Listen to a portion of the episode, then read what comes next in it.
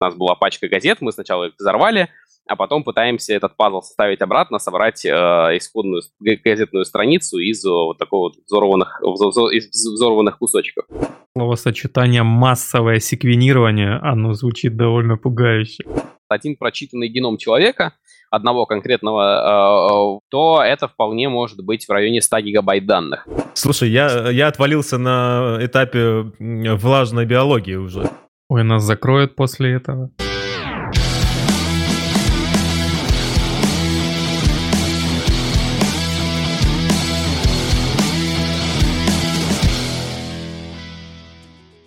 Всем привет! Вы слушаете 16 выпуск подкаста «Сушите весла», э, почти юбилейного традиционно, и традиционно э, со мной в нашей виртуальной студии Артем. Да, всем привет. И гость, о нем я немножко расскажу буквально там через минуту, но сначала расскажу э, немного о теме. Тема сегодняшнего выпуска будет весьма, как мне кажется, интересной и весьма для меня новой. Я сегодня точно узнаю что-то новое, надеюсь, вы тоже.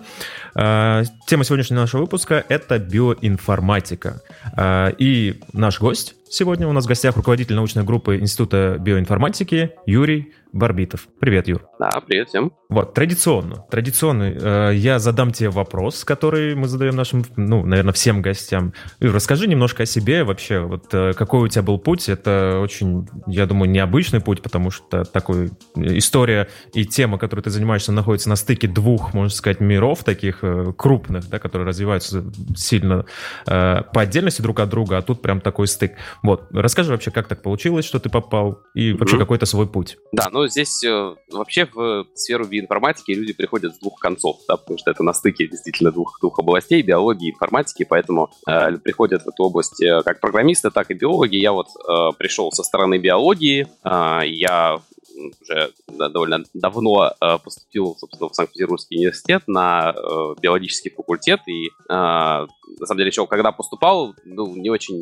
не очень понимал, чем я на самом деле хочу заниматься, хотя довольно быстро, так начал специализироваться в, генетике, и в какой-то момент времени коллеги, ну, я сам там слушал немножко всяких онлайн-курсов и прочего на Курсере, там, на EDX, про программирование и про биоинформатику уже, и коллеги э, на кафедре мне сказали, что ну вот раз тебе это так интересно, то тебе лучше просто получить дополнительное образование по биоинформатике, и как раз вот я тогда узнал про институт биоинформатики, который как раз такое дополнительное образование и э, предоставляет, да, и я э, попал, э, поступил в институт на программу дополнительного образования информатика для биологов, э, и с тех пор вот э, уже на протяжении шести лет я работаю в биоинформатике, э, уже в большом, наверное, количестве э, достаточно проектов. Мы поучаствовали э, с нашей группой, ну, уже на протяжении нескольких последних лет я руковожу научными исследованиями в институте, в научной группе при Институте биоинформатики.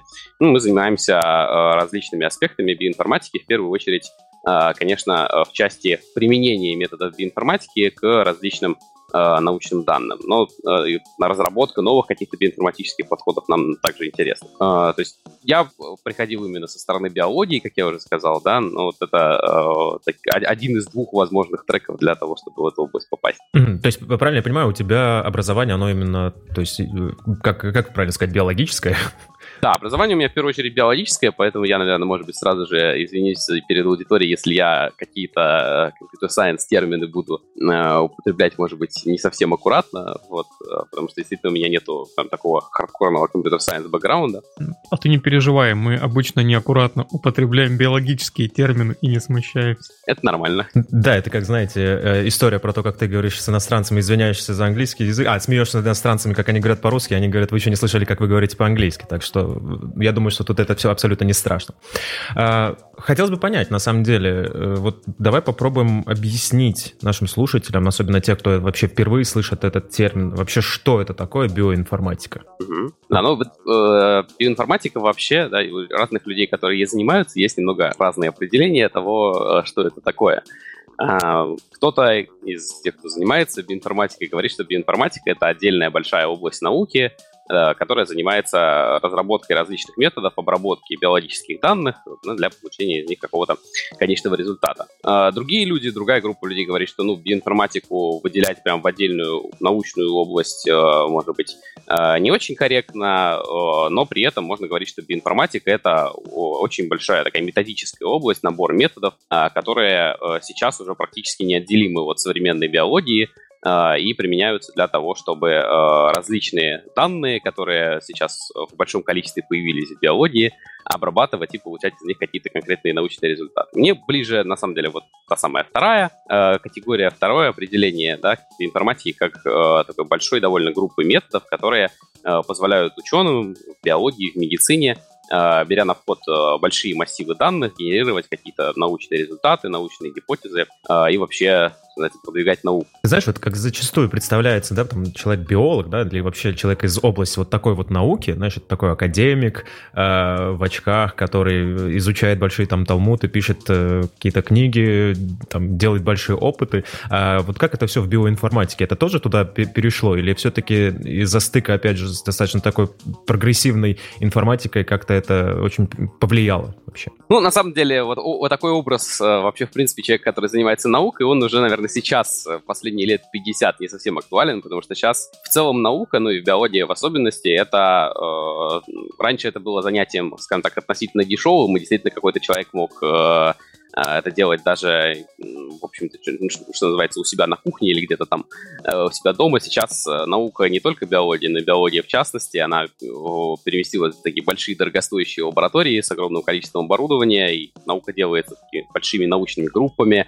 и в этой научной группе разные люди обычно э, делают какой-то кусочек какого-то одного большого общего проекта. Это в целом вот, в биологии, биологическая лаборатория очень часто да, имеет какую-то одну тематику, в рамках этой тематики а, отдельные люди занимаются э, какими-то отдельными темами, ну и на самом деле они уже вот эти вот, э, в первую очередь, люди, которые занимаются наукой, скажем так, на таком базовом уровне, то есть те, кто непосредственно осуществляет всякие разные эксперименты, они уже, в общем, не, не люди в очках и талмудов они обычно не читают, хотя иногда стоило бы. Э, и они как раз э, занимаются в первую очередь тем, что руками проводят какие-то эксперименты, да, ну вот это, в нашей сфере называется мокрая биология, то есть в лаборатории человек капает какие-то растворы, ну и, соответственно, потом получает какие-то результаты, как-то их интерпретирует. Но в целом вот такие вот ученые, э, которые непосредственно делают э, в основном экспериментальную науку, да, не руководители каких-то групп, там, не профессора, а именно те, кто вот непосредственно что делает своими руками, а они уже вот этому образу типичного ученого не совсем соответствуют. То есть это обычно просто такие ребята, которых э, основная их работа — это э, работа в лаборатории, в которой они что-то делают, а потом получают результат. Но в целом биоинформатика здесь, она э, в некоторой степени похожа, но единственное, да, если мокрый биолог, выражаясь нашей терминологией, он для того, чтобы там какой-то результат свой получить, да, какую-то э, тему, которую он исследует, как-то э, раскрыть, он делает в лаборатории какие-то манипуляции, там, либо с живыми клеточками, там куда-то их э, засевает, пересевает, что-то с ними еще делает, а, либо смешивает какие-то растворчики, там, опять же, довольно большая область, а, то сухой биолог, это вот такая терминология, которая у нас да, в нашей сфере присутствует, dry biologist, э, да, сухой биолог, это человек, который занимается биоинформатикой.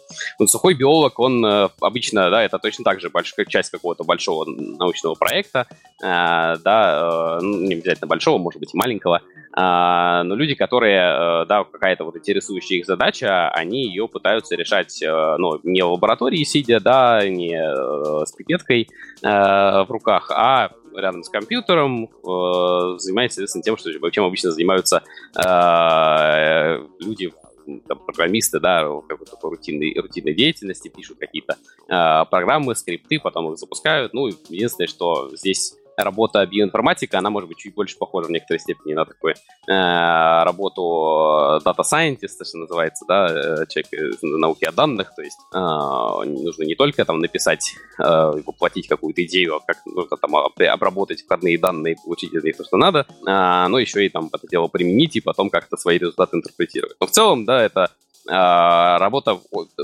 немного похожи в том смысле, что ну, человек, он сидит не в лаборатории, он сидит с компьютером и решает свою какую-то конкретную задачу, которую либо он сам себе поставил, потому что она ему интересна, либо его босс ему ее поставил, сказал, что вот этой задачей надо заниматься. Ну и человек занимается, да, пилит какой-то конкретный инструмент, да, или его применяет к разным там видам данных, и потом это все дело интерпретирует, и в конечном итоге из этого получается что-то хорошее или, или не получается. А, слушай, ты сейчас очень правильную штуку сказал. На самом деле у меня в голове сейчас есть вопрос на эту тему. Смотри, а, а почему вообще э, биоинформатика, ну вот почему об этом начали говорить как о чем-то отдельном? Ведь, ну окей, вот есть там биологи, мокрые, сухие, неважно, вот у них есть компьютер, да, они могут там изучить программирование, могут просто в Excel что-то делать и свои задачки решать с одной стороны. А вот с другой стороны, а вот ты сказал, что это похоже на Data Science, и да, у меня тоже в голове есть вот эта ассоциация, что, ну, блин,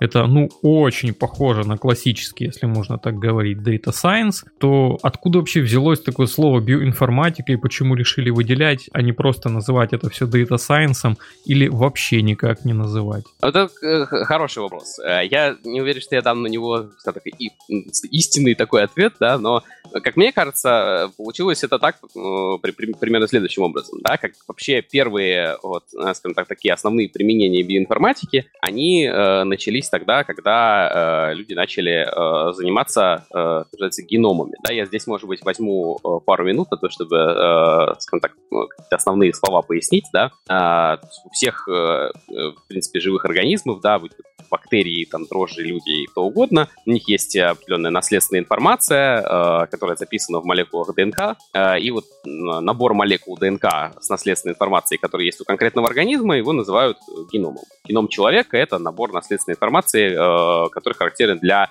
человека вообще. Не, не одного конкретного человека обычно, а вот как человек для человека, как для вида. И вот этот набор наследственной информации, его с научной точки зрения очень интересно изучать, потому что потом, да, если мы знаем все про то, как она устроена, эта наследственная информация, мы потом можем как-то эти знания использовать, э, ну, в первую очередь в медицинских целях, но не только в медицинских целях. Да, мы можем исправлять какие-то ошибки, э, пробовать э, подбирать новые методы терапии и так далее и тому подобное. Очень много различных применений. Но вот проблема, которая возникла, да, когда люди начали изучать геномы, именно совокупность всей наследственной информации, это проблема того, что эта наследственная информация, она очень большая. То есть это очень длинный текст. У разных организмов по-разному. Ну вот, например, у человека этот генетический текст наследственной информации это э, 3 миллиарда символов. И э, для того, чтобы э, что-то с, эти, с этим геномом делать, да, какие, какую-то науку дальше, э, необходимо для начала эту э, строчку прочесть. Да, то есть э, где-то там внутри наших клеточек есть молекулы, длиной 3 миллиарда повторяющихся, повторяющихся э, блоков, ну, таких похожих по химической структуре, нужно каким-то образом вот эту вот всю структуру расшифровать, да, прочитать и восстановить исходную, исходную последовательность, собственно, вот весь этот исходный э, текст генома. И одно из вот таких первых э, применений биоинформатики, и мне кажется, тогда примерно и появилось само по себе там слово биоинформатика и биоинформатика как отдельная область, это тогда, когда э, как раз вот эту задачу люди попытались э, в первый, первый раз решить, потому что э, проблема, да, здесь э, сразу же, да, я поясняю, э, э какие, какими же данными чаще всего работают биоинформатики, да, в в большинстве, наверное, случаев сейчас, в подавляющем большинстве случаев, люди работают с результатами так называемого секвенирования, то есть прочтения э, различных последовательностей, да, в первую очередь э, последовательности генома, но не только там. Опять же, есть огромный арсенал методов. Важно, что это результаты экспериментов, в которых мы пытаемся читать вот эти большие тексты. И проблема основная здесь в том, что у нас методическая, скажем так, база, да, методы, которые мы в биологии можем применять для этого, они не позволяют нам прочитать этот текст от корки до корки в один, в один раз. А, мы умеем читать э, особым образом только маленькие кусочки этих текстов в несколько сотен букв.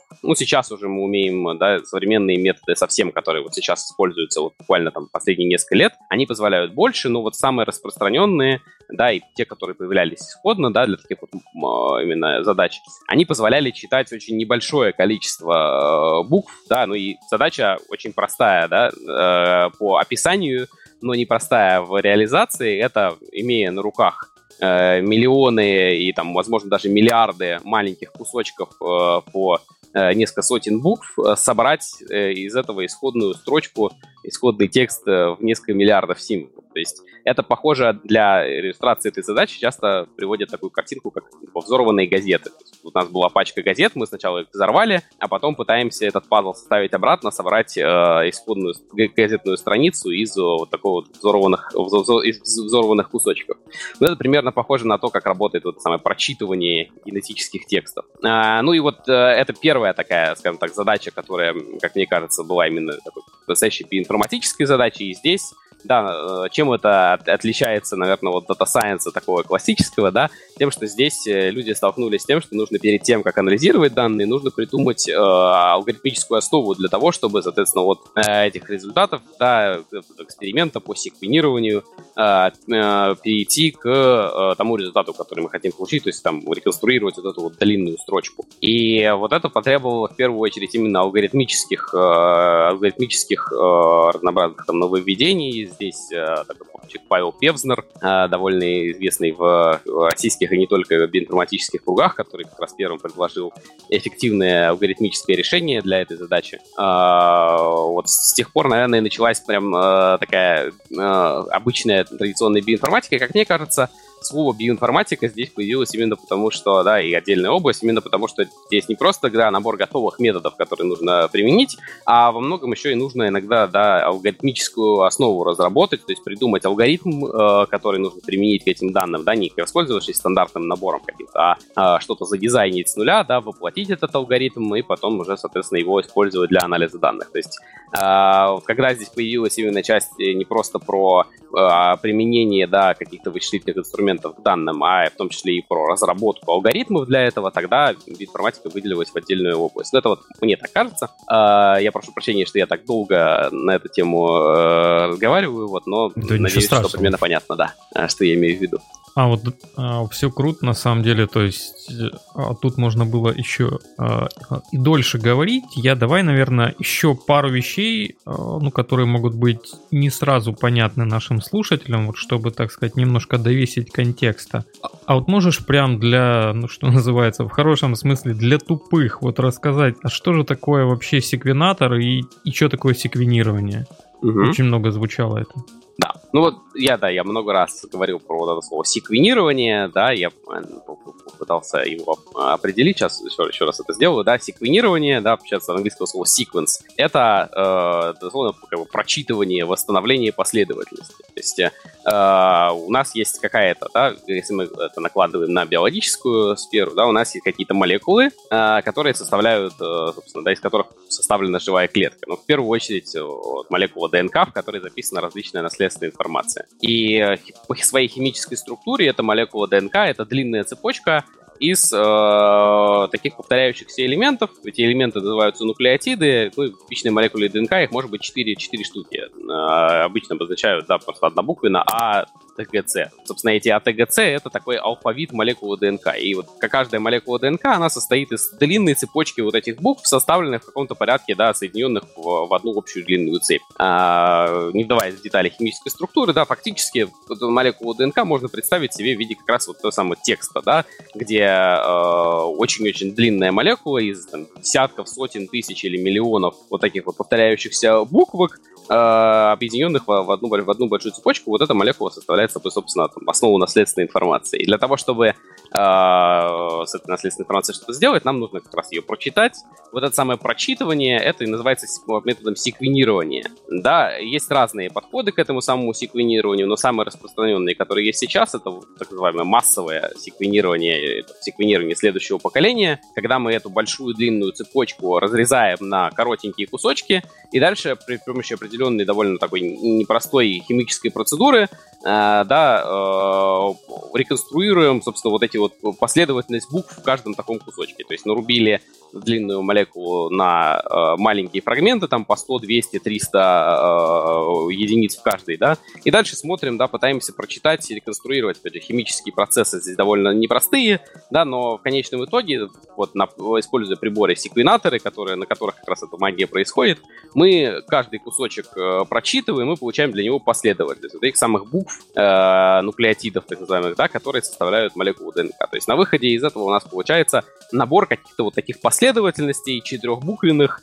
э, которые как раз, да, вот, э, в ходе метод, в ходе секвенирования были прочитаны, э, и вот это вот уже э, в, опять же, подавляющем большинстве случаев э, в биоинформатике является э, такими входными данными. То есть это э, попытка, да, и, в принципе, довольно успешная попытка прочитать последовательность молекулы ДНК, последовательность вот этих вот кирпичиков, которые, собственно, друг за другом идут, четырехбуквенных. Ага, вот если прям а вот совсем на мой рабочий крестьянский уровень опуститься, вот я бы, наверное, обозначил это так, что секвенатор — это такой специальный биологический компьютер, а вот мы в него что-то капаем, а он нам на экране буковки показывает.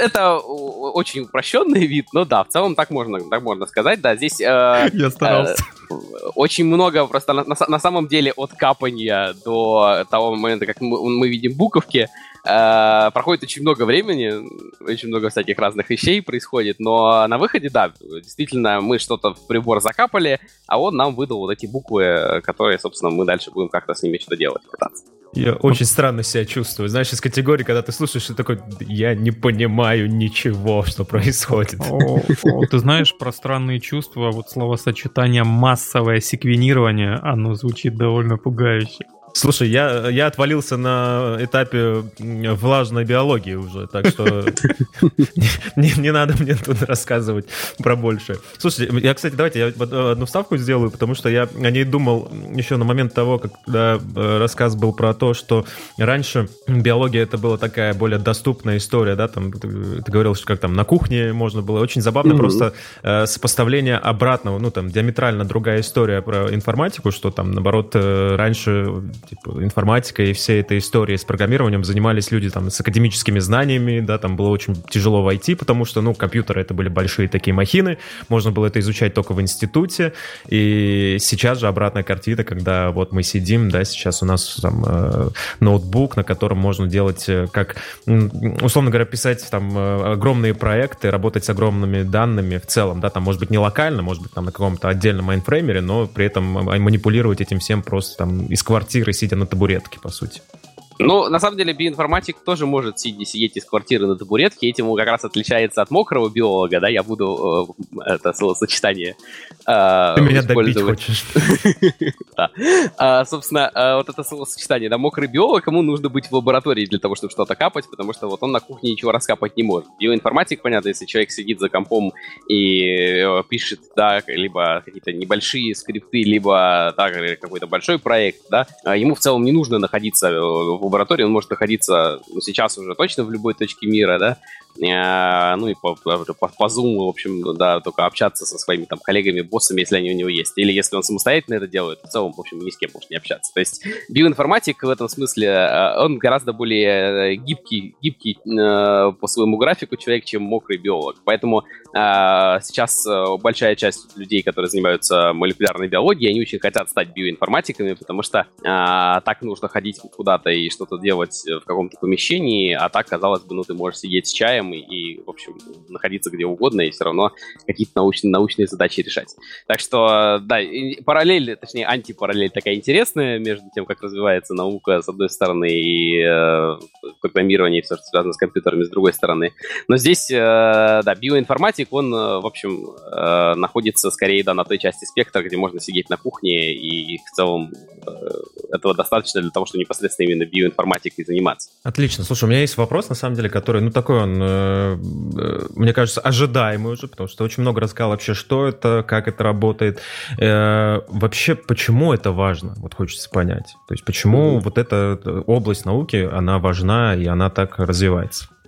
Ну, опять же, развивается она очень активно, потому что как раз э, биология, да, как таковая, ну и, соответственно, да, рядом с биологией медицина, она вот пришла э, к той стадии своего развития, когда уже каких-то описательных вещей недостаточно. То есть, если, да, вот тот пример, э, когда люди там на протяжении там, э, предыдущих там веков могли э, то, что сидя на кухне, там, смотреть на, в микроскоп, по сути дела, и это все, что было нужно, да, для того, чтобы там описывать какие-то а, новые виды жизни и так далее, или там ходить в лес, наблюдать там за птицами и так далее. А, сейчас, да, биологии уже да, описательные вот таких вот исследований недостаточно. Все уже, что практически все, что можно было описать, уже описано. И э, сейчас биология, да, но она уже наверное, лет 50, э, если не больше, а, да, может быть и 100, э, перешла в область э, не просто, да, описать, что происходит, да, как выглядит зверушка, где она питает и что она делает, а непосредственно к вопросу, а как это работает. Вот это тот вопрос, на который сейчас отвечает биология современная, да, она пытается понять, как работают живые организмы, да, а, потому что, ну, фактически, да, как каждый из нас, например, да, э, когда-то получился из одной клетки, которая там в ходе оплодотворения э, получилась, э, и тем не менее, да, из нас развился вот такой большой-большой организм, э, который сейчас сидит и, э, собственно, разговаривает на подкасте. А за этим огромное количество разных процессов, да, как из одной маленькой клеточки с каким-то вот этим самым набором букв, записанных в молекулы ДНК, из этого как-то нужно сконструировать вот эту вот огромную э, тушу с э, руками, ногами и прочими разными компонентами. И вот это вот, э, как это получается, это, наверное, один из самых таких центральных вопросов. Да? Ну и потом дальше, если эта большая туша с руками и ногами заболела, Э, хорошо, если она заболела чем-то относительно э, таким простым, и плохо, если это какая-то там диабет, э, рак и так далее и тому подобное. Да, это тоже нужно понять, как это работает, почему эти болезни получаются, почему человек заболел раком, почему человек заболел диабетом второго типа, а, и почему важно понимать, как, как это получается, как, как человек этим болеет, э, и как человек развивается, откуда у него берутся там те или иные э, болезни, признаки и тому подобное. Э, в первую очередь важно это потому, что потом мы с этим можем, если мы знаем, как это работает, мы дальше можем с этим манипулировать. Да? Точно так же, как, э, условно говоря, да, для того, чтобы сделать ядерный реактор или ядерную бомбу, нужно было для начала в целом да, э, всю теорию для этого подвести, да, теорию того, как устроены атомы, да, что такое распад и так далее и тому подобное. А, также и здесь, да, для того, чтобы вылечить человека, например, от рака, от э, большого количества различных других болезней, для того, чтобы понять, может быть, какие-то, э, если мы переходим от таких более прикладных вещей к более фундаментальным, просто понять, как устроен мир вокруг нас и по каким законам он работает, и что нам нужно, э, на какие нам нужно крутилки, что называется, крутить для того, чтобы получить какой-то требуемый результат. Э, вот для всего этого нам нужно понимать, как, как работают живые организмы. Из этого всего, э, значит, это, это все, да, вот это понимание того, как это все устроено, не работает без э, вот, всего того, чем сейчас занимается биоинформатика. То есть для того, чтобы э, осознать, как это все работает, э, нам нужно, с одной стороны, э, прочитать и расшифровать всю наследственную информацию конкретного организма, человека и так далее. Нам нужно э, понимать о том, как она может изменяться, как она активна, да, как это все дело работает, как вот происходит тот самый, например, процесс развития, о котором я говорил, да, когда из одной клетки получается вот это вот большое непонятно что. А, вот эти все процессы сейчас, да, они без таких геномных исследований, когда мы э, пытаемся читать какие-то молекулы и смотреть на то, как они изменяются там, в ходе жизни и так далее, без этого невозможно понять, как работает э, человек в частности, да, и живые организмы вообще, э, но без этого мы не сможем с этим ничего никак манипулировать, да, именно рационально манипулировать манипулировать. Не просто какую-то там, э, выделили химическую молекулу, напоили человека, посмотрели, что с ним будет, да, а какой-то рациональная там такая инженерия, дизайн лекарств и тому подобное. Для всего этого нам нужно э, понимать устройство, да, ну, очень глубокое такое устройство и как, как получается человек э, вообще, да, и как, как он работает. А это все сейчас решается, да, в биологии, в медицине решается э, теми методами, которые производят те самые данные, с которыми работает биоинформатика. То есть э, для того, чтобы на эти вопросы ответить, сейчас нам уже нужно вообще, как раз читать эти самые огромные тексты, и дальше как-то с этими строчками манипулировать, чтобы получить какой-то требуемый нам результат. Слушай, я не могу не спросить, вот ты прям некоторое время назад практически мои э, мысли прочитал, смотри, э, а насколько вообще эта вся история э, вот с биоинформатикой в целом и вот мокрая биология в частности является опасной? Я поясню. Вот работа программиста, ну вот для меня, да, я сижу там под чаек, вот где-то код набиваю, вот у меня там что-то не скомпилировалось или с, или с ошибкой упало, ой, да боже мой, вот перезапустим и все. А, в случае с химией, ну, мне риски понятны немножко, да, там в случае с биологией, вот насколько вообще э, это опасно, ну, вот работа в лаборатории, да, э, это, это первая часть вопроса. И вторая часть вопроса, она тоже важна, а насколько высока цена ошибки, да, вот опять же, возвращаясь там, к, тем же программистам, вот там скрипт не запустился, да и хрен с ним, вот, а тут же реактивы, они же денег стоят, вот об этом можешь немножко рассказать? Угу. Да, конечно. Ну, я начну, наверное, с э, части про опасность. Э, здесь, э, ну, понятно, биоинформатика во многом, да, не отличается от, э, если мы говорим именно про биоинформатику, да, а не про мокрую биологию как таковую, то, ну, для того, чтобы, да, работать и анализировать биологические данные, в общем, да, это не опаснее, чем э, работа программиста обычная, за исключением э, того, что, поскольку данные большие, иногда просто вычислительные ресурсы э, можно, да, сжечь огромное количество электричества ради того, чтобы потом в конечном счете узнать, что у тебя была ошибка на строке 151, и поэтому получился не нормальный результат, а какая-то хрень.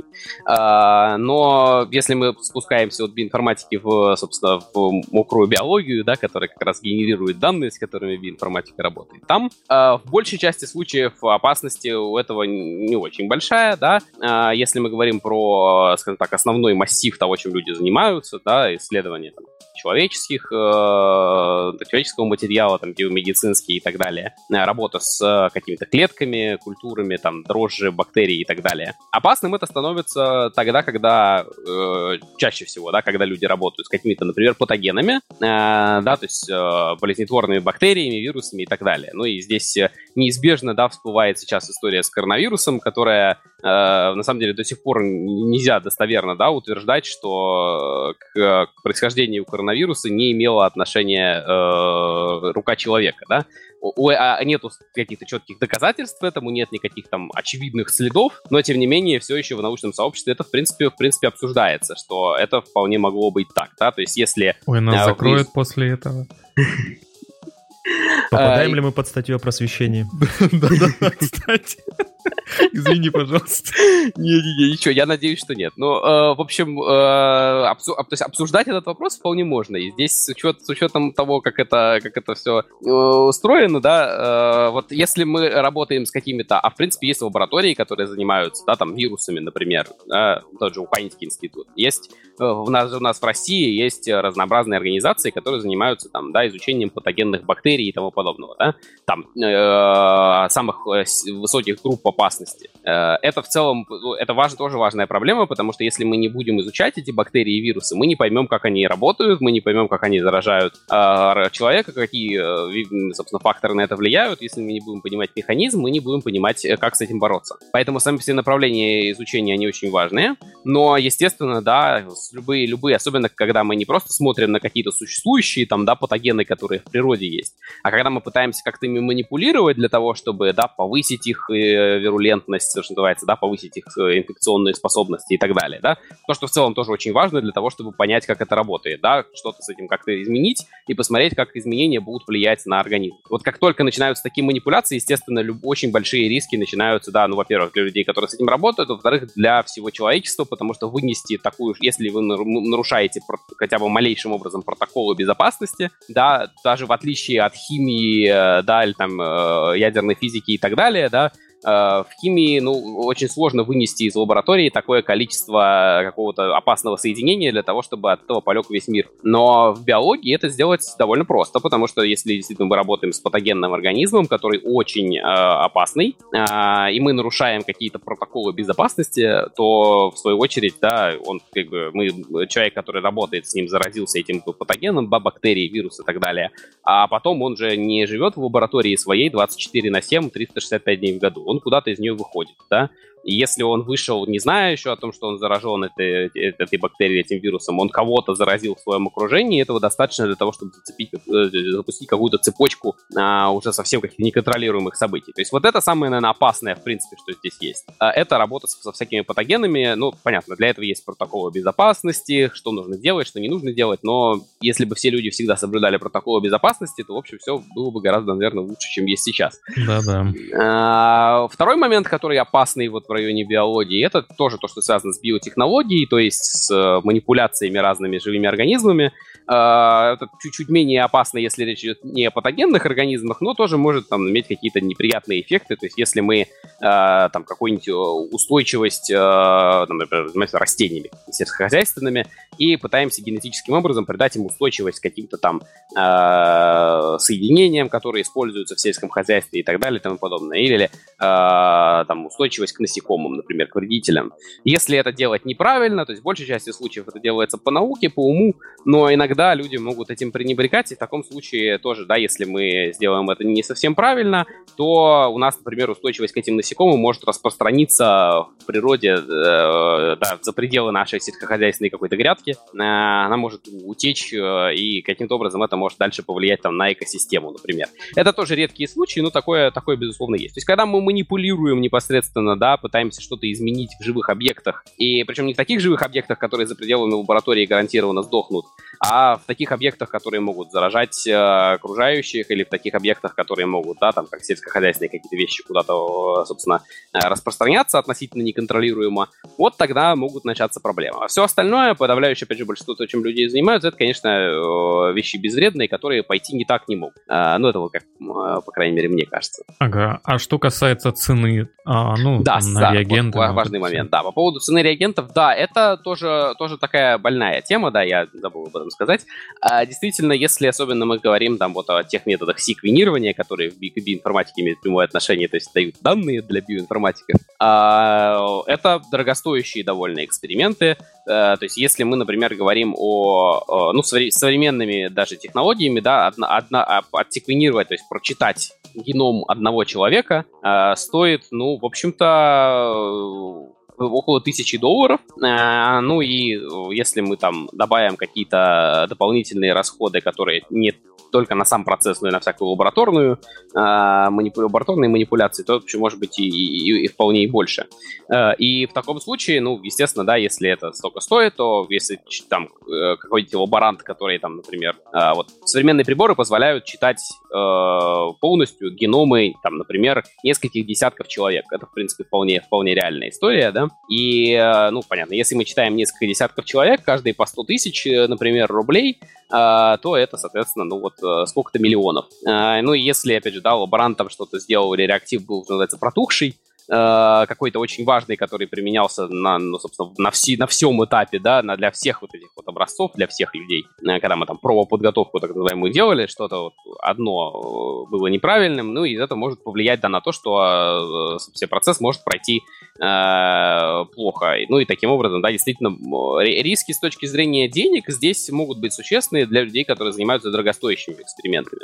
Не все эксперименты, которые люди делают в биологии, дорогостоящие, э, многие из них, правда, могут быть, что это время затратно. То есть, если ты э, долго-долго-долго растил какую-то культуру клеточек, которая тебя интересовала, там, раковых, и что-то с ним хотел сделать, а потом кто-нибудь пришел и не, там, не вытер ноги при входе в лабораторию, да, не надел э, халат правильно, Uh, у тебя потом, соответственно, что-то попало в эту твою культуру, все сдохло. Ну, как бы это, может быть, не столько проблематично по деньгам, сколько проблематично по времени. Так что такие вещи действительно есть, да, и uh, сделать что-то, что будет стоить много денег или много времени, в целом возможно. А, большая часть людей, наверное, э, занимаются чем-то, что, по крайней мере, не такое дорогостоящее, не обязательно не такое время затратное. А, вот. Но э, в определенных случаях вполне можно, э, что называется, нагадить так, что это будет стоить очень, очень много. Обалдеть, насколько это хрупко все-таки. Ладно, а, давай еще немножко вот вернемся к тем темам про опасные штуки, о которых ты говорил, да, mm-hmm. ну, вот обсуждая биоинформатику, вот и вообще все с приставкой био в современном мире, наверное, невозможно не затронуть там тему коронавируса. Угу. А вот, прости господи, что называется.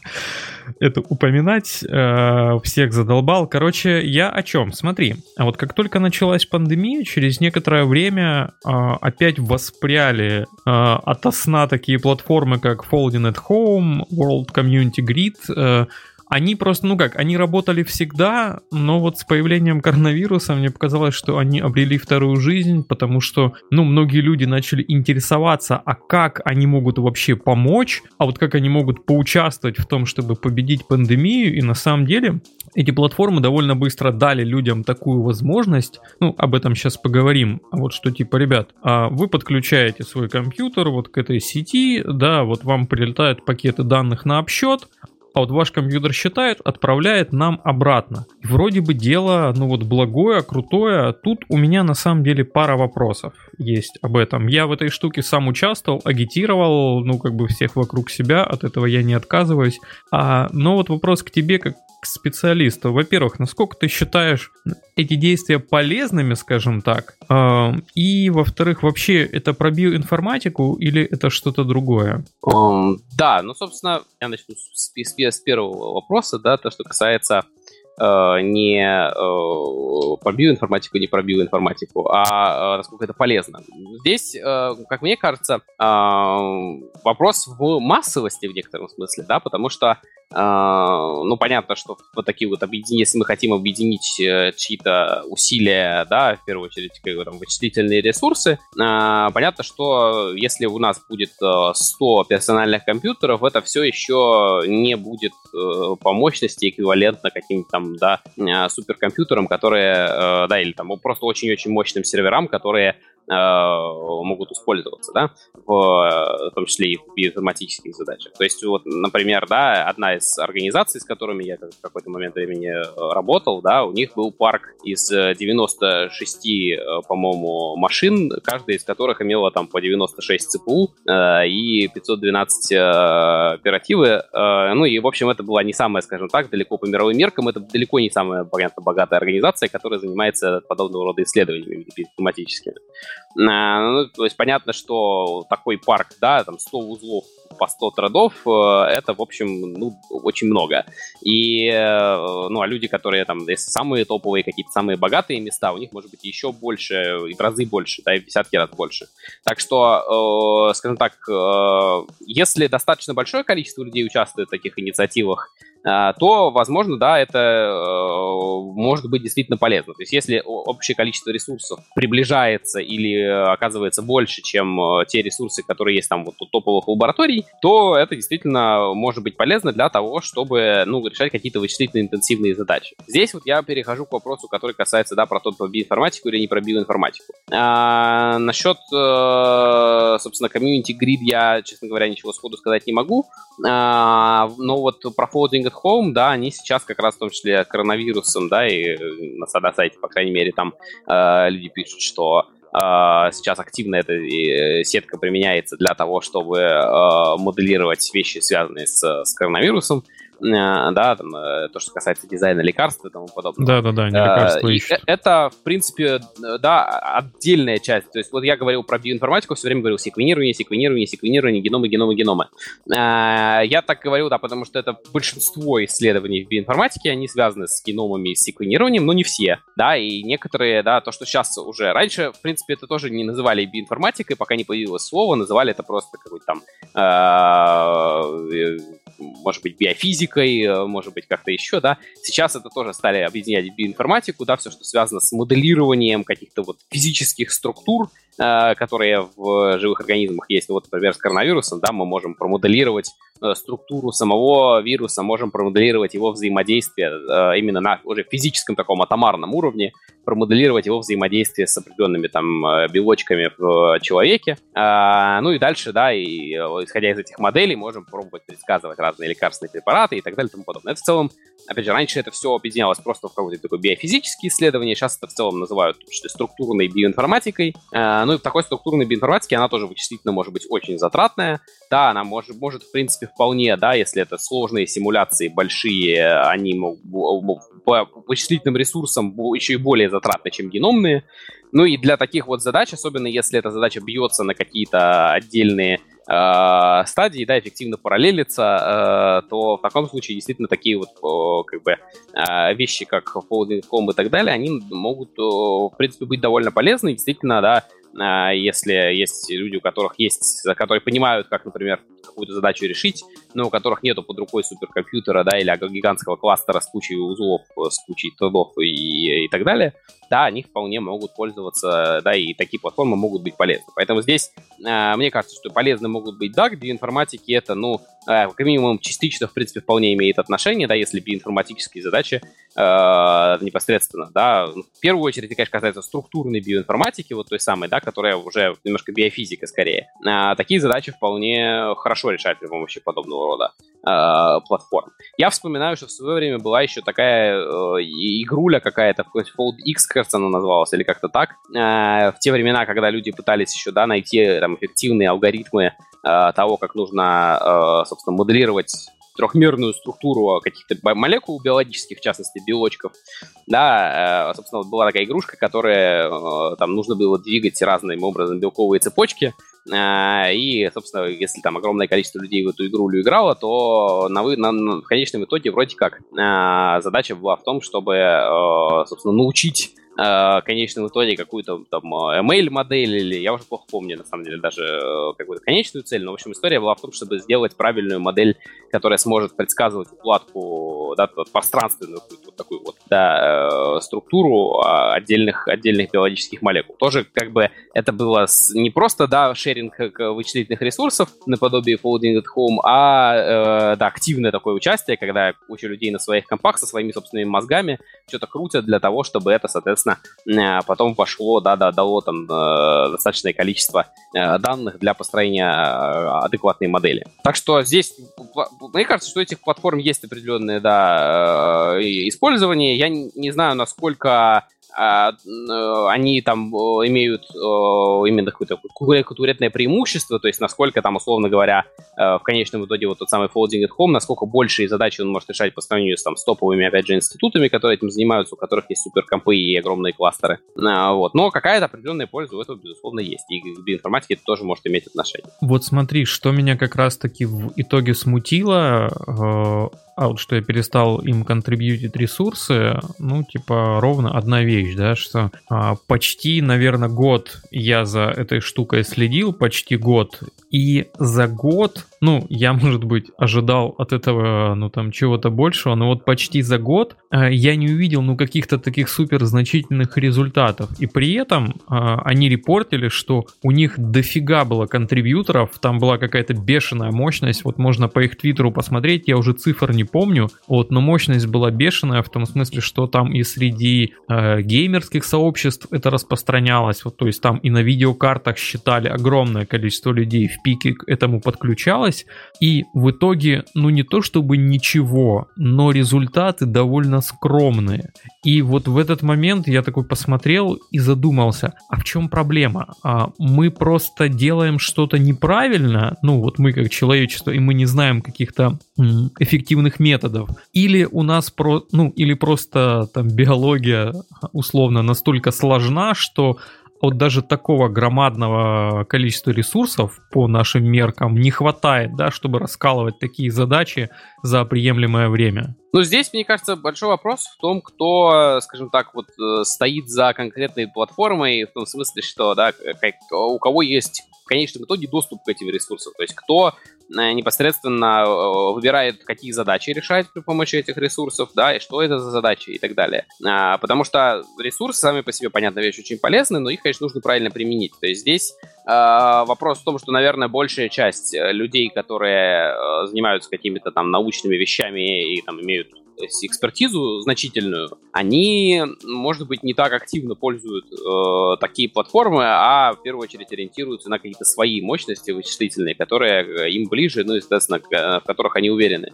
А такие задачи, да, такие платформы, как, э, которые вот основаны на большого количества зашеренных ресурсов, они, э, наверное, ну, я, я подозреваю, что в первую очередь их используют не те люди, которые, да, решают какие-то, наверное, самые такие э, передовые важные задачи. То есть здесь, если та, та, так бы получилось, да, я не знаю, опять же, да, не, не, может быть, не на, на 100% в теме конкретных, да, каких-то попыток в этом направлении, но э, если к такого рода ресурсам доступ имел бы э, человек, который прямо четко понимает, какие задачи, да, ну, у которого в голове есть приоритетные задачи, которые требуют огромных вычислительных ресурсов, то в таком случае оно бы, наверное, имело бы э, больший успех, то есть здесь все зависит в том числе не, не, не просто от количества ресурсов, но еще и от тех людей, которые с этими ресурсами потом будут работать. А, если они ставят правильные задачи, э, да, и пытаются, да, какие-то правильные вещи э, сделать, то в конечном итоге, да, это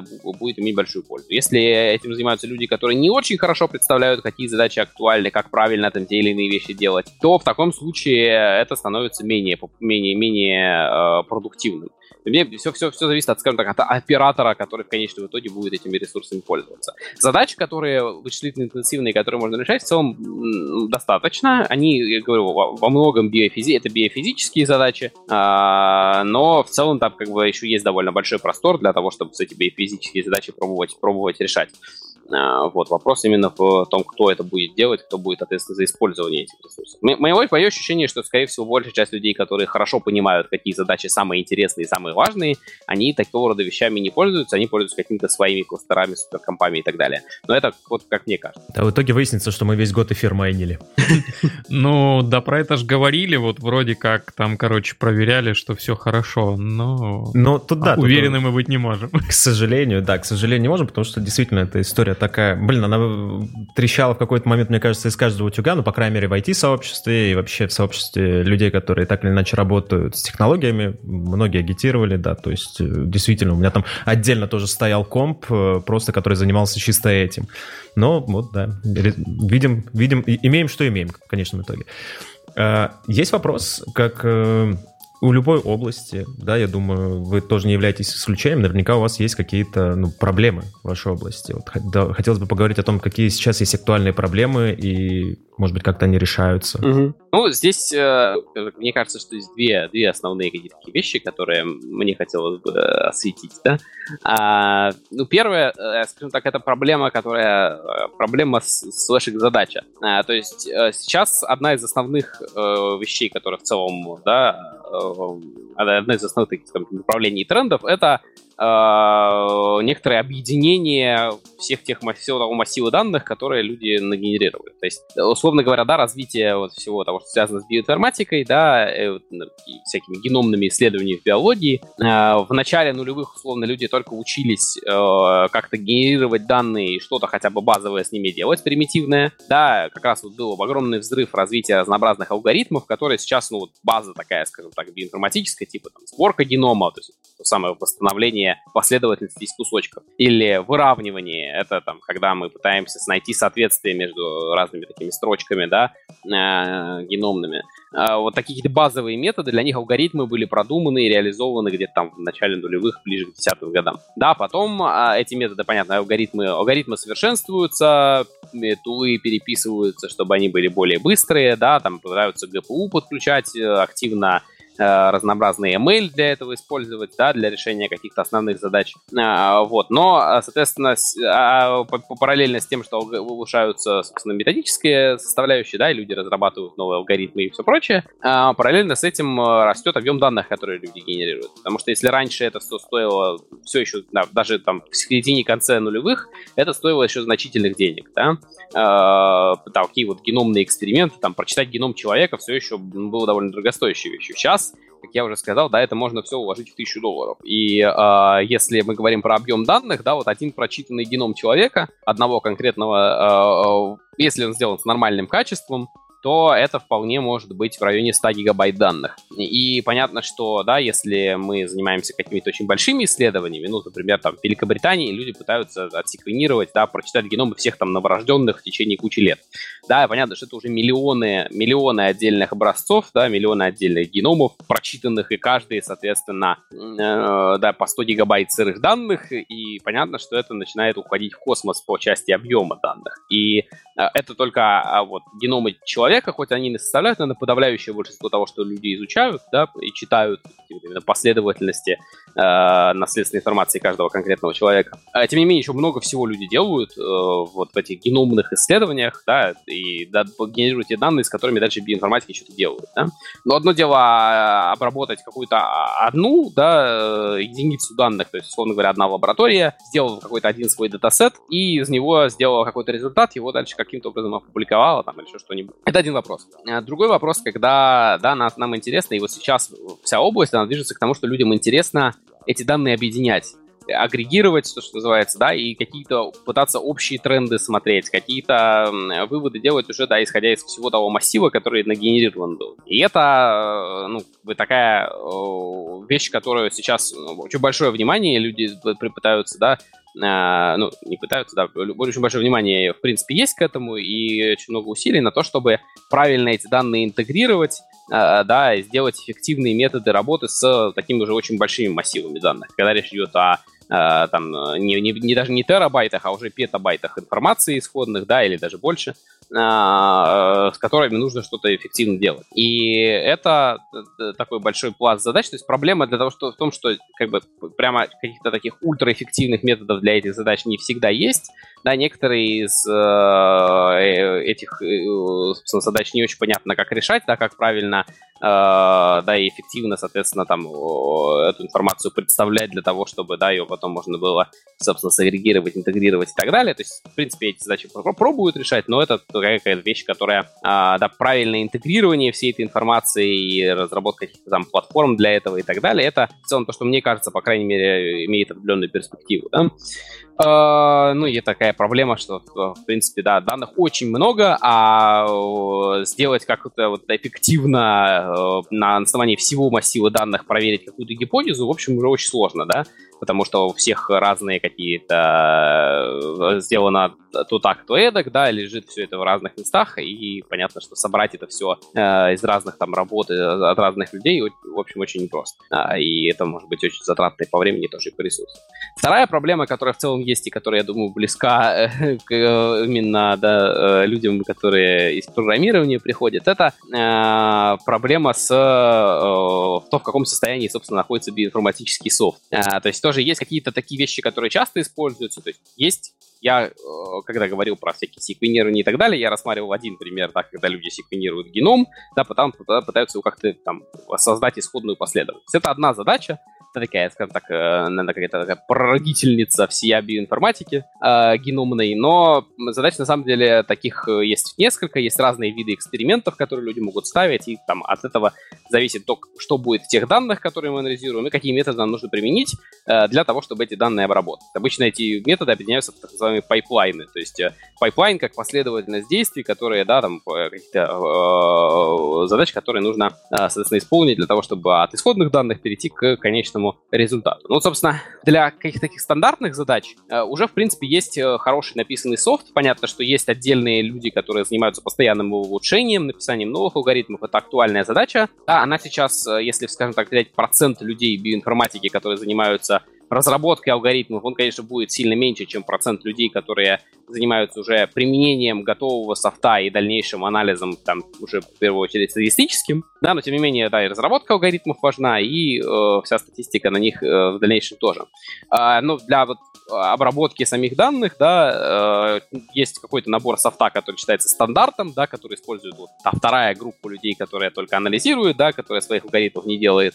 Э, и этот софт, э, среди них, ну, какие-то прям совсем такие очень важные и совсем стандартные инструменты, они нормально написаны, нормально задокументированы э, и так далее. В целом с ними работать можно. Но вот если задача хотя бы чуть-чуть является нестандартной, если люди, да, пишут какие-то новые инструменты, но там разрабатывают новые алгоритмы для решения какой-то одной такой менее популярной задачи, да, или там какие-то дополнительные, что это даунстрим манипуляции с данными, это все часто бывает, ну, в совершенно ужасном состоянии. То есть, если взять там 10 опубликованных биоинформатических инструментов, которые, да, где люди публикуют статью, типа вот, вот этот метод позволяет так хорошо решать вот эту задачу, там, сравнение приводит и так далее. Вот, наверное, 8 из 10 10, там было даже какое-то исследование в свое время на эту тему, но мне кажется, что примерно 8-9 из 10 будут либо уже недоступны в целом, ну, потому что, да, человек там удалил свой GitHub репозиторий, или э, вообще софт был залит там на какой-то, прости господи, SourceForge или что-нибудь еще,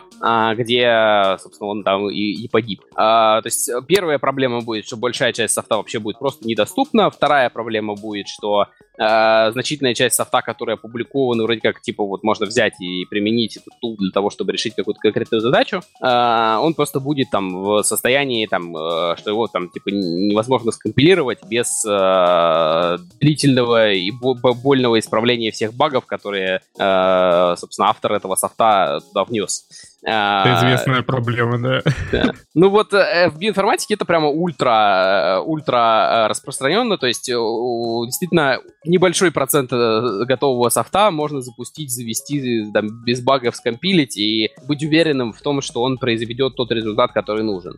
А иногда бывает, что как бы длительное время люди пользуются даже каким-то софтом и даже говорят, что он хорошо работает, а потом выясняется, что в нем все-таки есть а, там одна проблема, не обязательно даже это баг, это может быть просто логическая какая-то проблема, типа на уровне алгоритма, да, э, которая проявляется там в 5% случаев. Вот люди пользуются, пользуются софтом, и он дает правильные, адекватные результаты для большинства задач, а потом в некоторых случаях он генерирует что-то неадекватное.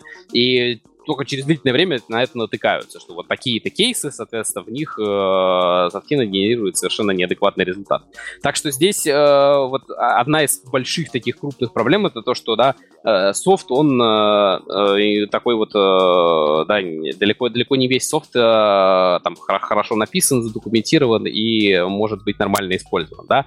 Одна из больших проблем это захард, захардкоженные пути к файлам. Вот это вот то, на что я лично в своей практике натыкался не один раз, это когда ты скачиваешь программу, а потом оказывается, что она обращается к какому-то временному файлу, и, и там прописан там вот э, путь там home, и потом какая-нибудь вот эта вот э, фамилия автора, Э, да, этого да, софта да. и какой-то файлик, и, и все на этом. Э, то есть это прям э, сплошь и рядом. Поэтому проблемы с софтом вот такие, и несистематизированные данные, и отсутствие правильных методов для того, чтобы интегрировать и агрегировать большие массивы, это, мне кажется, такие самые основные э, проблемы области, которые, которые сейчас есть. Остальное, ну, есть э, скорее уже не столько проблемы, сколько задачи, да, там, разные вещи, которые там, люди еще не умеют решать э, правильно, но которые э, там, надо учиться решать. То есть постоянно появляются какие-то новые виды данных, генерированные каким-то чуть-чуть другим способом и так далее. Ну и там есть большой простор для того, чтобы э, учиться эти данные обрабатывать. Но это уже, да, не проблема, это уже просто как бы именно э, такое нормальное развитие области. У меня, знаешь, возникло еще пару вопросов вот в процессе. Ты mm-hmm. много говорил про вот, э, работу с данными, объемы. А где это все хранится? Ну, то есть, я так понимаю, объемы в целом каких-то результатов вычисления, они же большие, они же должны где-то храниться. То есть, есть ли какие-то центральные хранилища или что-то? Да, ну, есть э, действительно самое большое, наверное, что есть, это то, что называется NCBI. Это аббревиатура, которая знакома ну, всем людям, которые занимаются, наверное, современной биологией. А, вот, э, расшифровывается она как, собственно, э, National Center for Biotechnology Information, это Национальный центр биотехнологической информации. Э, это при Национальных институтах здоровья США организация, которая, ну, в общем, на самом деле ведает, наверное, ну, или, по крайней мере, пытается заниматься вообще всеми возможными видами данных в, в, в сфере биологии и вокруг. А, то есть NCBI — это такая большая организация, в пределах которых есть много таких, таких подразделений, да, и отдельных э, баз данных, в которых которых хранятся разные виды, виды информации. И, собственно, да, в, с, внутри самого себя и там этих отдельных э, как бы таких э, разделов несколько десятков. Да, этот же, собственно, NCBI хранит в себе, да, является самым таким основным источником, откуда люди, где люди ищут статьи, да, потому что, собственно, есть э, так называемый PubMed, такой ресурс, где люди, собственно, научные статьи как раз в основном разыскивают, да, потому что он индексирует, ну, такой, скажем так, самый, самый самый э, классный научный Google э, по именно стати, по, по части статей. Вот. И там есть много всего еще, в том числе данные секвенирования того самого, да, исходные данные. Есть такой NCBI Sequencing Read Archive, то есть это э, называется SRA. Э, вот этот э, э, ресурс там как раз э, в основном люди пытаются туда заливать свои исходные данные. Ну, далеко не все вообще исходные данные туда заливаются. Понятно, что э, есть, особенно если мы говорим о человеческих исследованиях, ну вот это секвенирование просканировали, да, где-нибудь в Великобритании миллион человек. То есть а, они прочитали геномы миллиона людей, и где-то у них это хранится. Понятно, что а, не все далеко пациенты вообще позволяют э, свои данные куда-то загрузить. Да? Есть огромное количество людей, которые не хотят, чтобы их данные были загружены на какие-то платформы. И, поэтому многие данные э, люди просто не будут пытаться туда загружать. Ну или если объемы слишком огромные. Да? Поэтому в СРА это самый крупный архив, где можно найти очень большое количество сырых данных разного типа но тоже далеко не все. А, вот. Есть отдельные какие-то другие э, ресурсы, куда тоже, в принципе, да, там европейский нуклеотидный архив, так называемый, и так далее, которые а, тоже используются, но чуть-чуть меньше. Но все равно это покрывает а, далеко не, не весь объем того, что, в принципе, сделано, сгенерировано.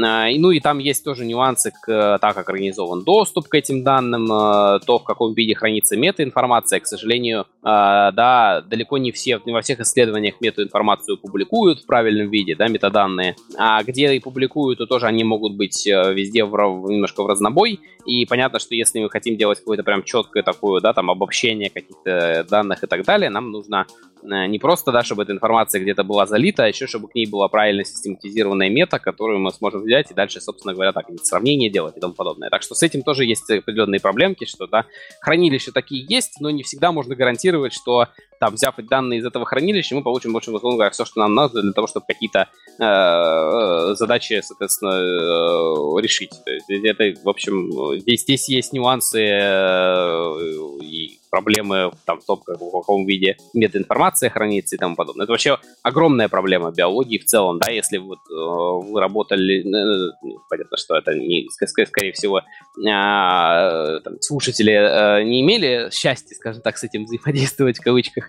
но вот если человек работал с, э, там, например, в российской системе здравоохранения с какими-то, да, вот такими там биомедицинскими задачами, очень часто и практически повсеместно э, данные систематизированы очень плохо. Есть отдельные случаи когда люди делают это хорошо, но редко. В принципе, это не только для России проблема, это и для западных э, тоже стран проблема актуальная. Да, э, ну, я, поскольку да, мы, там, взаимодействовали с, с местными организациями, я могу сказать про местные, да, и это часто бывает, что люди ну, очень плохо систематизируют информацию. Да, ну, понятно, что если нету на фото правильно, хорошо обобщенных там каких-то дополнительных параметров, метаданных и тому подобного, то с, с массивом данных начинает работать очень сложно. И вот э, один из проектов, в котором мы принимали участие, да, там э, сама обработка данных и Э, уже как конечный статистический анализ и тому подобное, он на самом деле занимал э, у нас меньше времени, чем систематизация и попытка от excel таблички, которую нам выдали, перейти к э, нормальному файлу, в котором все будет однообразно зашифровано, там разные признаки дата-анализа и тому подобное. То есть это, в принципе, может быть довольно большой проблемой. Ну и понятно, что если это в пределах одной организации, люди зачастую не могут это правильно оформить. Естественно, если мы пытаемся да, соединить потом еще и данные от разных организаций, понятно, все делают по-своему, и это кто делает правильно. Поэтому с этим, в общем, могут быть, могут быть проблемки. У нас Рома куда-то пропал. А, Смотри, у меня возник вопрос такой вот по ходу того, что ты говоришь. А, ты, кажется, об этой проблеме не говорил, но хочется понять, есть она или нет. Вот в частности в России. Смотри, как дела с финансированием?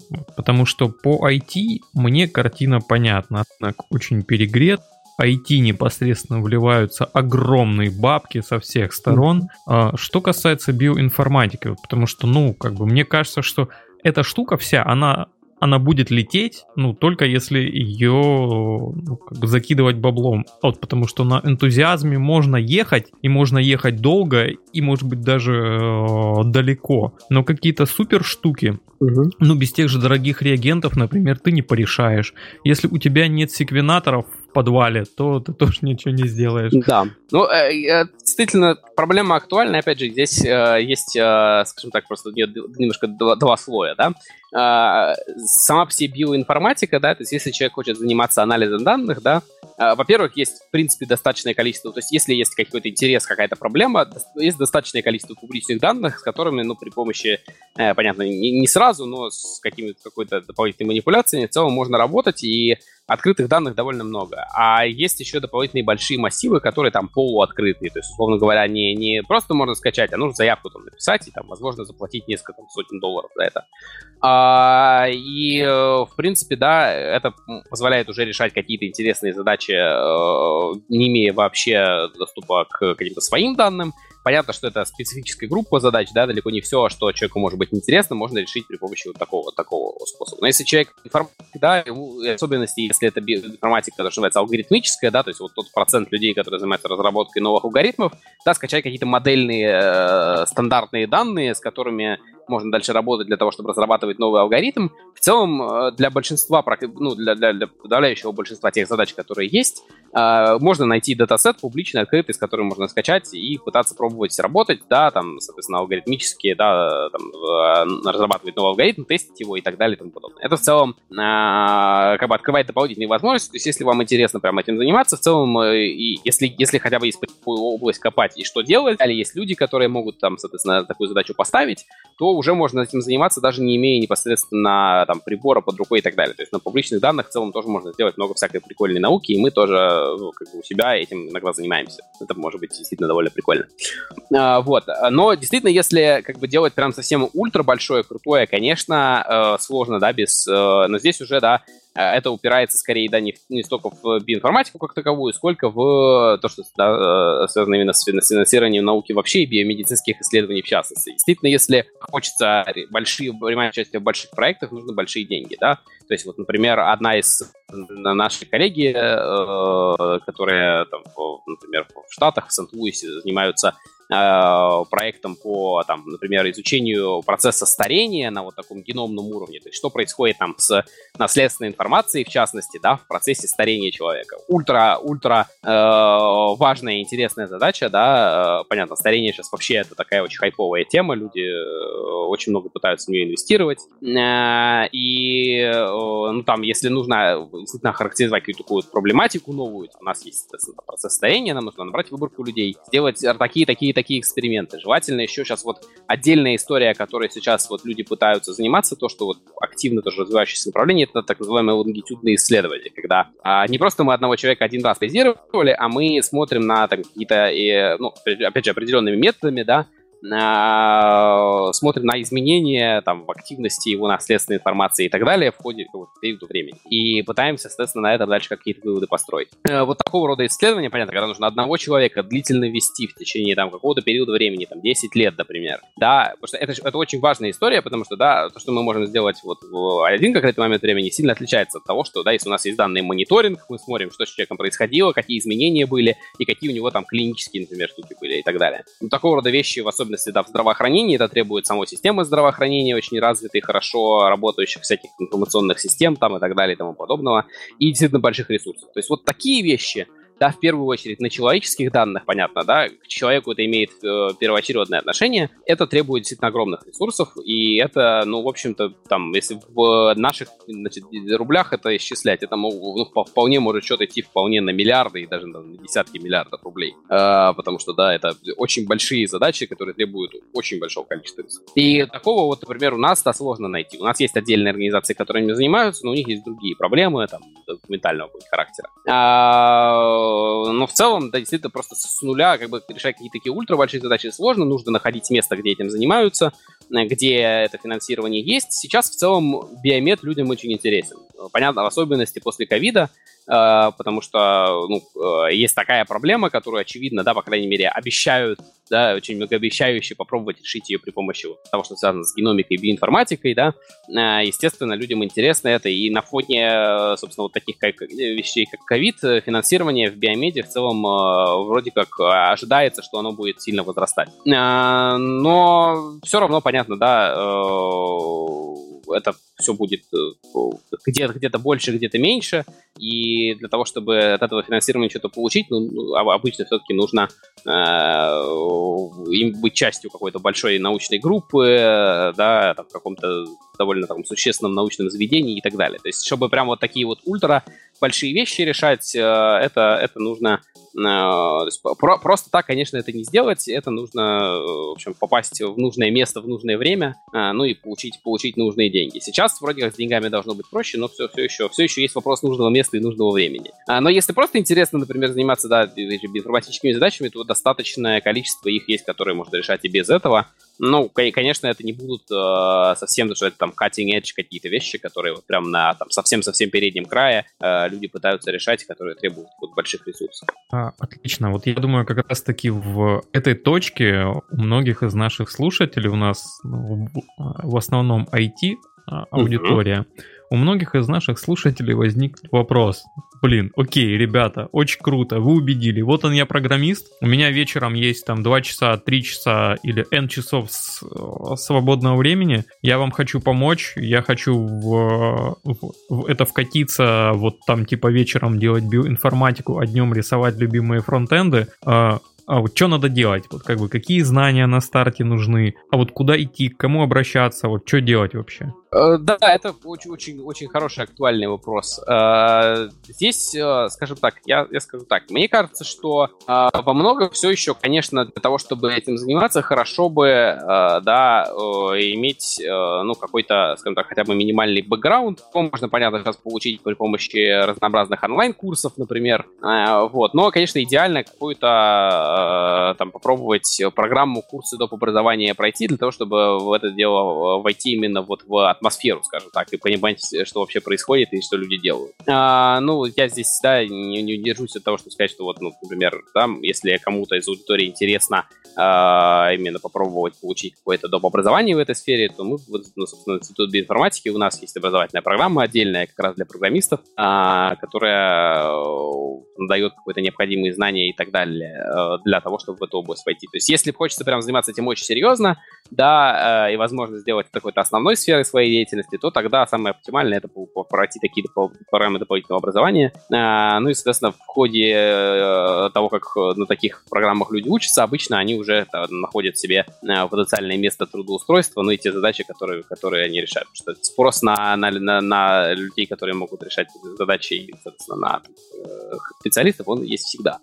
Ну, а, если... вот да. Извини, пока не ушли далеко, э, ну, любимый всеми вопрос, да, вот ты говоришь, есть программа доп. образования, а цена вопроса, вот во сколько она станет вот, обычному такому разработчику? А, ну, если мы говорим про, про институт информатики, да, то, э, собственно, цена, цена вопроса основная это время, потому что, например, у нас в институте программа в целом по, по финансам, она для там, студентов, она вообще бесплатная, для людей, которые, собственно, просто занимаются уже там не, не студенты, а уже э, работающие, да, э, для них, по-моему, 15, что ли, или 20 тысяч рублей семестр, то есть у нас э, в целом это все не очень дорого. А, вот, но это если я говорю про, про наши, да, соответственно, образовательную программу, в принципе, есть какие-то другие курсы доп. образования, про, ну, опять же, про другие я знаю меньше. То есть мне кажется, что здесь э, цена именно по деньгам, она не очень большая. Цена вот по ресурсам, да, нужно понимать, что, конечно, если прямо э, фокусироваться на том, чтобы войти в область полноценной, там, э, с перспективой, чтобы она стала основной, тогда это ну, потребует именно временных, возможно, каких-то э, больших инвестиций. То есть это, в принципе, вполне может стать такой э, а, дополнительной парт-тайм работой, там, на 20 часов в неделю минимум, э, а то и больше, э, да, и это Э, в общем, именно это может быть таким лимитирующим фактором. А если времени, да, и ресурсов на то, чтобы прям дополнительные программы проходить нету, то, ну, мне кажется, что самый оптимальный трек это послушать онлайн-курсов по теме, Э, да, вот, например, на платформе Stepik у нас от, от, от, института есть э, какое-то количество онлайн-курсов на русском. А на Курсере, понятно, можно найти большое количество разных специализаций на английском, да, от разных совершенно, да, там, от Стэнфорда и Дюка до, бог знает чего еще. То есть очень много Э, разных таких э, онлайн-материалов можно найти. Это, наверное, такая стартовая точка, с которой можно начать, да, а потом, ну вот, самая большая проблема будет э, именно в том, чтобы найти, скажем так, ту, ту задачу, с которой вкатиться. Потому что проще всего по моему опыту, вкатываться в область биоинформатики проще всего, когда есть задача, которая тебе интересна и которую ты хочешь решить. У меня в свое время было так же, да, и мне, не, помимо того, что меня просто как бы посоветовали пойти в биоинформатику, да, у меня в целом на руках уже была задачка, которая мне была интересна, которую я пытался решить своими руками, э, да, и она э, там, решалась очень плохо, поэтому мне нужна была там, дополнительные, дополнительные знания, дополнительная экспертиза. А, и в целом такое вкатывание, оно всегда лучше всего работает, да. И, э, ну, самое простое, что можно предложить, да, если вы уже там набрали какой-то опыт по онлайн-курсам, да, там, понимаете, Э, хотя бы там базовую терминологию, потому что, понятно, молекулярную биологию нужно хотя бы там на базовом уровне изучить э, по тем же онлайн-курсам для того, чтобы хотя бы основные слова понимать, которые используются в теме, да, какие-то базовые курсы по, собственно, вот э, тому, что такое само секвенирование, вот это как выглядят данные и так далее. Это тоже важно. Если вы этого уже понимаете и, собственно, по онлайн-материалу освоили, то тогда наверное, самое простое, что можно сделать, это попробовать э, сконтактироваться с различными людьми из сообщества э, и, собственно, ну вот, спросить, есть ли у них какие-то задачи для вас. Это непростая история, потому что из 10 там, или 20 человек, которым вы там напишете, вам, дай бог, ответит один, может два. Э, это, э, ну, потому что, понятно, у большого количества людей просто нет времени на то, чтобы читать какие-то такие вещи, да, и они не могут сходу придумать каких-то, да, э, вещей, которые, да, и проектов, которыми можно занять человека, что называется, стороннего с улицы. Да, но какой-то, у кого-то из них, он, в принципе, такие задачи найдутся, да, если вы пишете большому количеству людей разных, да, которые в этой области чем-то занимаются, кто-то, скорее всего, вам ответит, найдет для вас какую-то дополнительную задачу, которую вы сможете решать сначала, там, например, на энтузиазме, потом, возможно, и за какие-то за, за деньги тоже.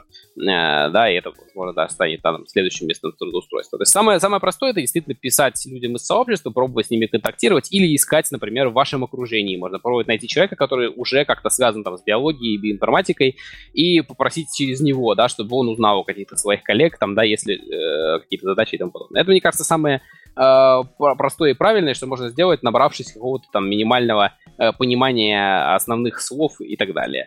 Да, ну, все еще мне кажется, что, конечно, самым оптимальным способом здесь является э, доп. образование, но если возможности нету, то таким путем, да, с, с онлайн-курсами и потом с попытками найти себе э, задачку, э, он тоже может быть вполне эффективным. Но здесь нужно, да, нужно готовиться к тому, что этот процесс будет низкоэффективный, то есть нужно будет постучать в очень большое количество дверей и очень большое количество мейлов для того, чтобы в итоге кто-то на это дело откликнулся. Но, в принципе, вполне реалистично. Ну и научиться рибосомы от хлоропластов отличать? Да, начала? конечно, конечно. Да. А, а вот, кстати, можешь сказать, а есть ли уже прям какие-то книжки по биоинформатике?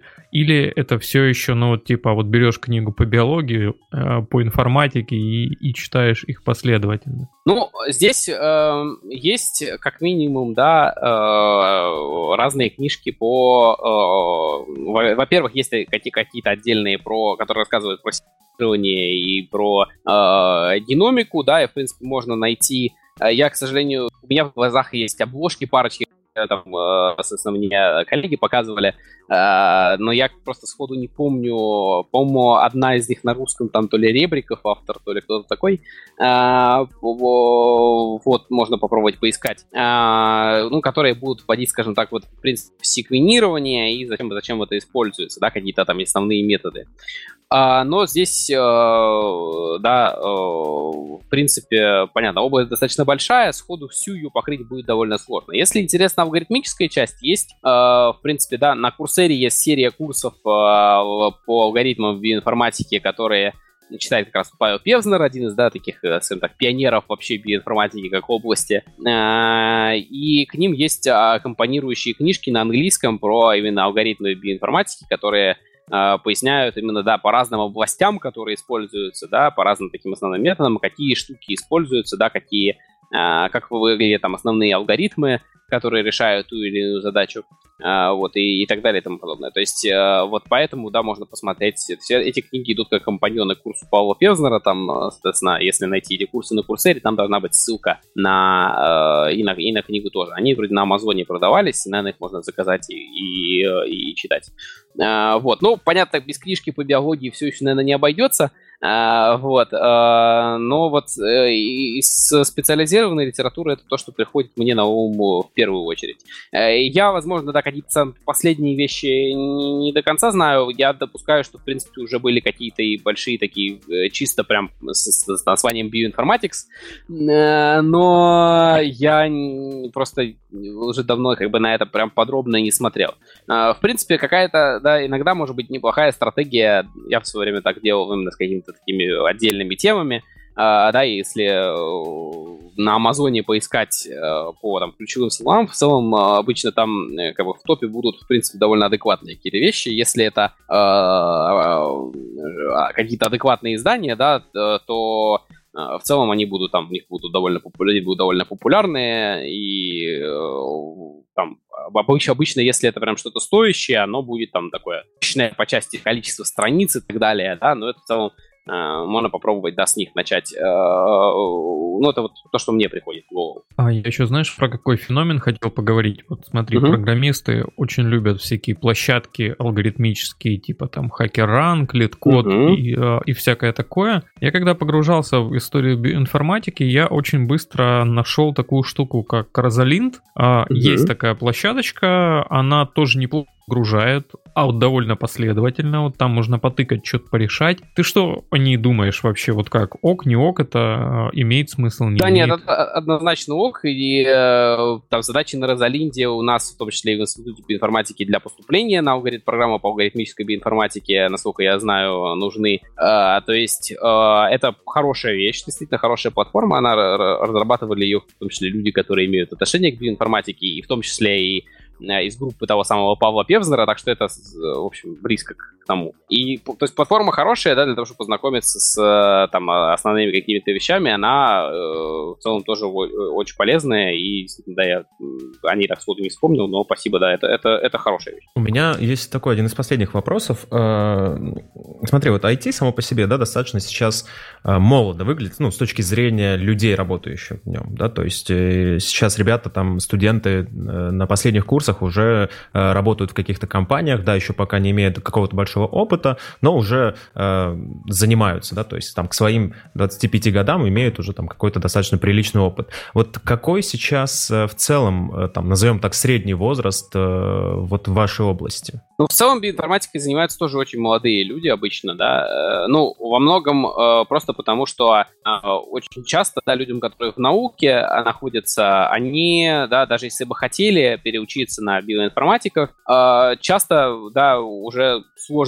получается. Это у там, людей там, там за 40. Не значит, что это невозможно. Это, в принципе, вполне возможно. И если интересно, то э, и хорошо, и, и в принципе, но э, единичный пример есть людей из там, такого более старшего возраста, которые переучиваются прям с там, стандартных таких своих биологических рельсов на биоинформатику, на вот эти все концепции, связанные с анализом данных э, и так далее. Это, это может идти довольно непросто. Поэтому э, большая часть людей это те, кто, э, собственно, осваивал это все, будучи студентами в первую очередь, да, и понятно, что это значит, что подавляющее большинство, наверное, людей, которые этим занимаются, они там до 35 лет. А, ну, не знаю, что только, но я, я думаю, что прям очень-очень значительная асимметрия тут есть в эту сторону. А, ну и, и у нас точно так же, да, в России это э, точно так же, как, как, как и в мире, да, здесь, ну, молодежи здесь действительно очень много.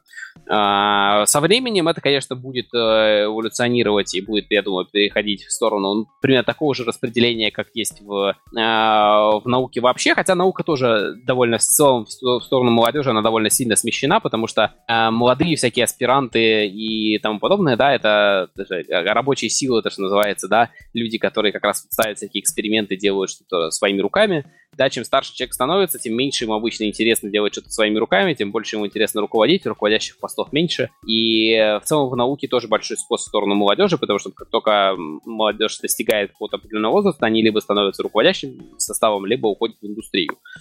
А, вот здесь э, в биоинформатике в целом, э, да, наверное, мне кажется, примерно такая же какая-то история будет происходить. То есть тоже э, все еще будет сохраняться перекос в сторону молодых э, специалистов, да, но э, дальше тоже как, какая-то часть людей будет останавливаться в такой академической науки, но связанной с э, биоинформатикой и вычислительной биологией, кто-то будет уходить в индустрию. В индустрии сейчас спрос на биоинформатиков тоже довольно значительный, то есть э, поскольку сама область, она переходит, скажем так, в практическую медицину, в частности, и так далее, да, и там то, что связано с разработкой лекарств, то и фарма, и всякие вот такие вот медицинские организации – они в целом имеют довольно значительный спрос на биоинформатиков, на специалистов, потому что э, им тоже интересно этим заниматься, им тоже интересно пробовать э, какие-то такие э, вещи решать. Ну и коммерческий, коммерческий э, потенциал здесь у тех вещей, которые можно делать с помощью биоинформатики, он довольно значительный. Опять же, да, поиск новых лекарственных препаратов, например, да, это, понятно, э, ультра важная история, которой ну, как бы вся фарма фактически э, этим...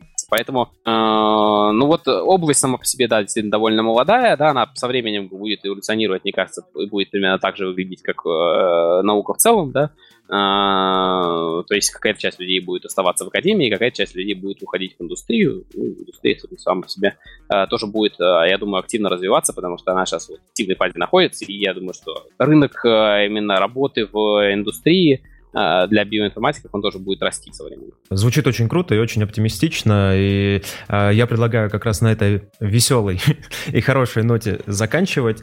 Э, Юрий, спасибо тебе большое за то, что пришел и рассказал нам столько много интересного. Это было вообще классно. Я, как всегда, узнал что-то новое. Вот. Всем слушателям спасибо, что слушали. Слушайте нас на всех площадках. Всем пока. Всем спасибо. Да, спасибо большое. Было очень интересно поучаствовать. Огненный выпуск. Вот, всем пока. А, а Юрию отдельная благодарность за то, что он пришел. Пока-пока. Пока.